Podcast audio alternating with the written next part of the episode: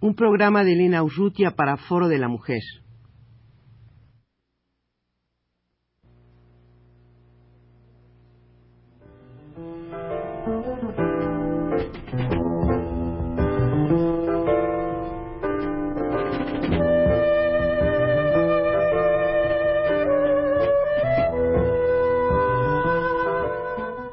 Foro de la Mujer.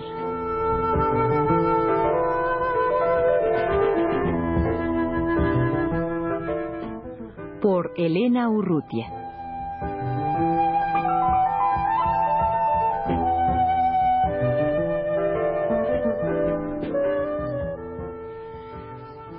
Teresa Gursa, periodista del diario Uno más Uno, ha hecho una serie de reportajes sobre el caso de Elvira Luz Cruz, una madre que ahorcó a sus cuatro hijos en bosques del Pedregal en el cerro de, de la Jusco. Teresa, ¿cómo es que tú sentiste la necesidad de sacar este hecho de la nota roja, de sacarlo de ese marco, de ese contexto, para ponerlo pues en otro lugar en donde se cuestionara toda una serie de asuntos sociales en los que estaba evidentemente involucrada esta pobre mujer. Mire, Elena, a mí me pareció muy impactante el hecho de que la prensa publicara que madre desnaturalizada había matado a cuatro niños. Y al ver que daban como dirección la colonia Bosques del Pedregal, yo sabía que esa colonia era una colonia sumamente pobre. Entonces eh, decidí investigar a ver qué había atrás de esto porque me parecía injusto que se dijera que era madre desnaturalizada, que había matado a los niños así, se había retirado a su departamento, decía los periódicos. Entonces empecé a investigar, fui a la colonia y hablando con la doctora, que bajó inmediatamente que le avisaron de que los niños habían muerto, pues empecé a entender que lo que ya sospechaba yo, que no era una madre desnaturalizada, sino una mujer agobiada por miles de problemas, tanto económicos como culturales y sobre todo familiares, que mm, como media hora antes de que ella decidió hacer eso, eh, el marido la había abandonado, le había dicho que sus niños eran unos niños inútiles, como si un niño a los seis años que tenía el mayor pudiera trabajar, y que entonces él ya se había aburrido de mantenerlos y que se fuera ella con sus hijos a donde pudiera. Ahora salen cosas terribles en estas, en este reportaje que tú has hecho. Eh, el caso, por ejemplo, de esta pobre mujer que, se siente con una urgencia por trabajar para precisamente poderles dar de comer a los hijos y que se les cierran las puertas, por un lado desde su casa, ¿no? Y, y por otro lado en las posibilidades que se le, se le reducen totalmente de, conseguir trabajo, incluso en algún momento tú señalas que, eh, en fin, ella, ella te dice que de una patrona que le da eh, por el trabajo del, del día, le da comida nada más. E, e, esto pues en medio de una injusticia absoluta. Y lo peor es que Elvira cree que la patrona es muy buena porque le hace el hacer por comida. Y ella dice, yo pensé irme a Avenida Universidad con esa patrona tan buena que me da comida. Lo cual me parece verdaderamente horrendo, ¿no? Que tras de todo ella esté agradecida. Y ella ya se había ido una vez, porque ya no aguantaba la vida de presión y de todo. En parte también por la problemática de la suegra, que al fin y al cabo también es víctima, pero que hace recaer todas sus frustraciones y sus complejos sobre Elvira y ella ya se había ido con una hermana y la chantajearon de que le iban a quitar a los niños. Y de hecho le quitaron al niño mayor que no a Israel que es el mayor que ella tuvo como dicen que fracasó no ya desde la palabrita es horrenda. Le quitaron al niño mayor que tuvo con Nicolás para mm, chantajearla como rehén para que ella no se saliera de la colonia pero ¿cómo era posible? Por un lado no le daba el marido absolutamente nada, para, para sostenerse ella y a los hijos, y por otro lado le, le cerraba todas las puertas para poder ella salir a, a, buscar un sustento, ¿no? Claro, y aparte el marido le decía que como ella había trabajado durante los dos embarazos del niño Eduardo y de, y de Marbella, de una niña de dos años, que entonces no los reconocía como hijos Teresa, eh, yo, yo veo que tus reportajes han logrado eh, cambiar la, posición y la actitud de muchísima gente que de entrada estaba en contra de esta mujer, como tú, dices, que se señaló en algún periódico, desnaturalizada, que había matado a sus hijos, y cómo hay pues toda una, una reacción a favor de en fin, eh, que, trata de, proteger a esta mujer, que trata de, darle todo el apoyo, de que no caiga eh, la justicia sin clemente, sin, sin darse cuenta exactamente de cuál es su situación. Y tú lo has logrado. Sí, yo pienso que se ha logrado mucho. Me parece que una de las cosas más importantes es el cambio en la actitud de las propias mujeres de la colonia porque al principio querían ejercer venganza sobre Elvira, se quería, la querían quemar y todo, porque en parte también todo lo, todos los hábitos de la colonia tan pobre está dictado por los medios de, de difusión, por las, tele, por las radionovelas, son tan pobres que no tienen ni televisión, pero por las radionovelas, todo ahí te lo remiten a una flor en el pantano, quiero un hijo de ti, fracasé pero te amo, y rollos así espantosos, ¿no? Entonces la actitud de estas señoras también ha cambiado al grado de que ya ellas están conscientes de su situación y han dado solidaridad a Elvira, van a declarar a favor de Elvira en las audiencias públicas que se van a hacer en el caso. Y también algunos grupos feministas han integrado un comité feminista de apoyo a Elvira Luz Cruz, al que invitan a integrarse a todas las mujeres y al pueblo en general para luchar en este caso como símbolo de todas las otras Elviras, ¿no?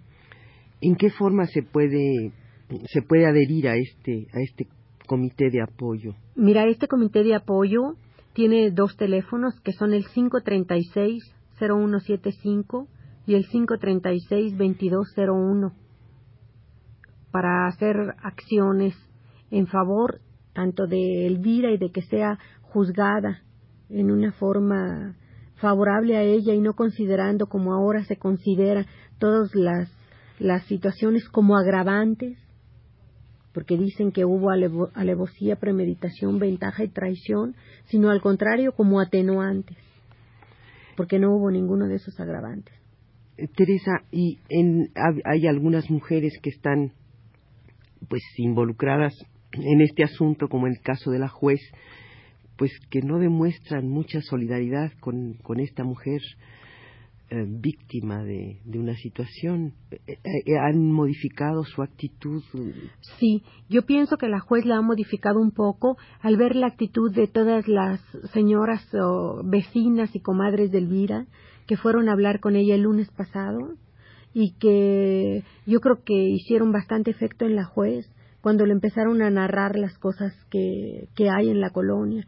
Estas señoras me contaron también que esta juez ya había tenido contacto con ellas, porque hace como unos dos años eh, un, un cacique de, de por ahí de la zona no quiso que llegara mucha gente pobre a vivir ahí porque son necesitados de vivienda y entonces acusó a uno de los de la colonia de haber violado a una menor y de haber de haberse metido en su casa a robar y toda la colonia se organizó para demostrar que eso era falso y obligaron a la juez a ir a visitar la colonia y a ver que era falso.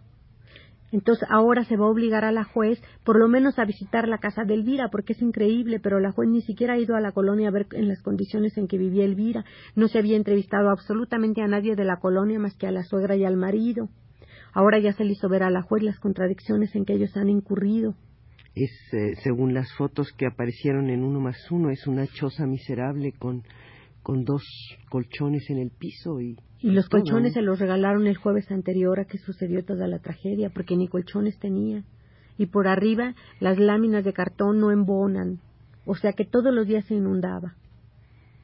Y andaba ella buscando con los niños cargados donde no les llegaba el aguacerazo, porque por ahí llueve muchísimo ese pleno ajusco.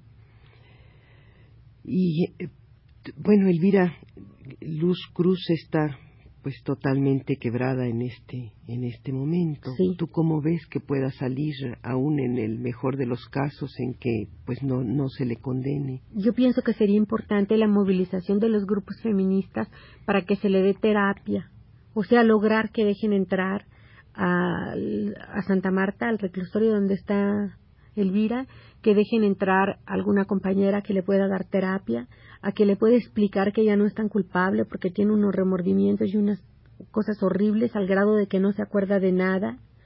Y también, o sea, ella lo único que por lo que quiere salir ahorita es porque le han dicho que los niños fueron enterrados de limosna y entonces ella quiere comprarles un pedacito de tierra para que estén seguros, lo que te demuestra que no es madre desnaturalizada, porque aún ahorita su principal angustia es que se vayan a sacar los cuerpos de sus niños. Una tumba a perpetuidad, ¿verdad? Una tumba a perpetuidad. comprar. Eso me parece verdaderamente patético. Es desgarrador. Esta experiencia que según me, cuentas, se repite por segunda vez en la colonia, de solidaridad de los vecinos en, situaciones diferentes.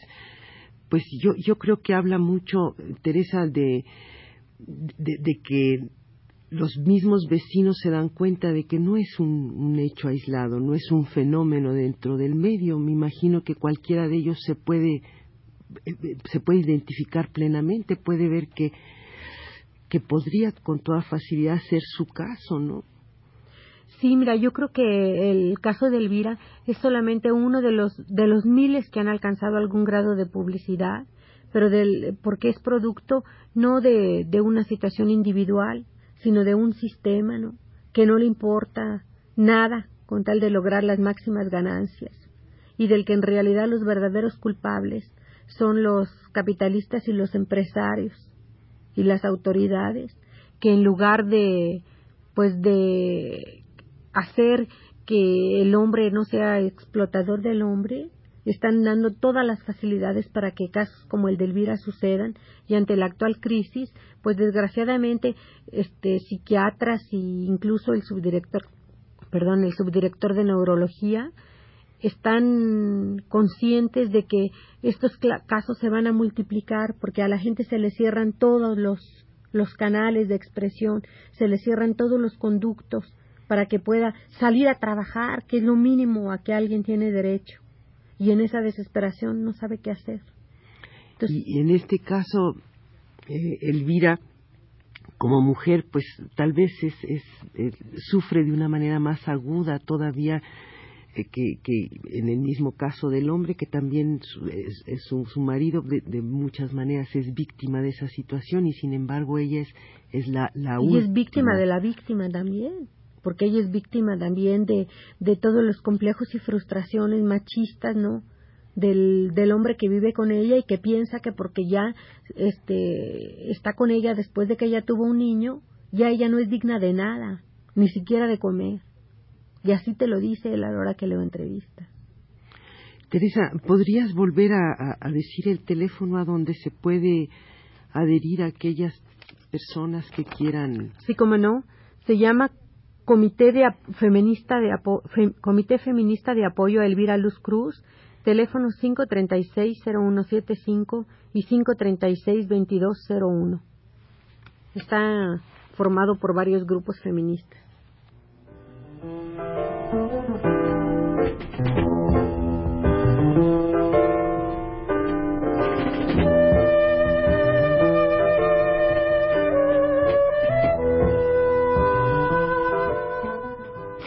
De la Mujer.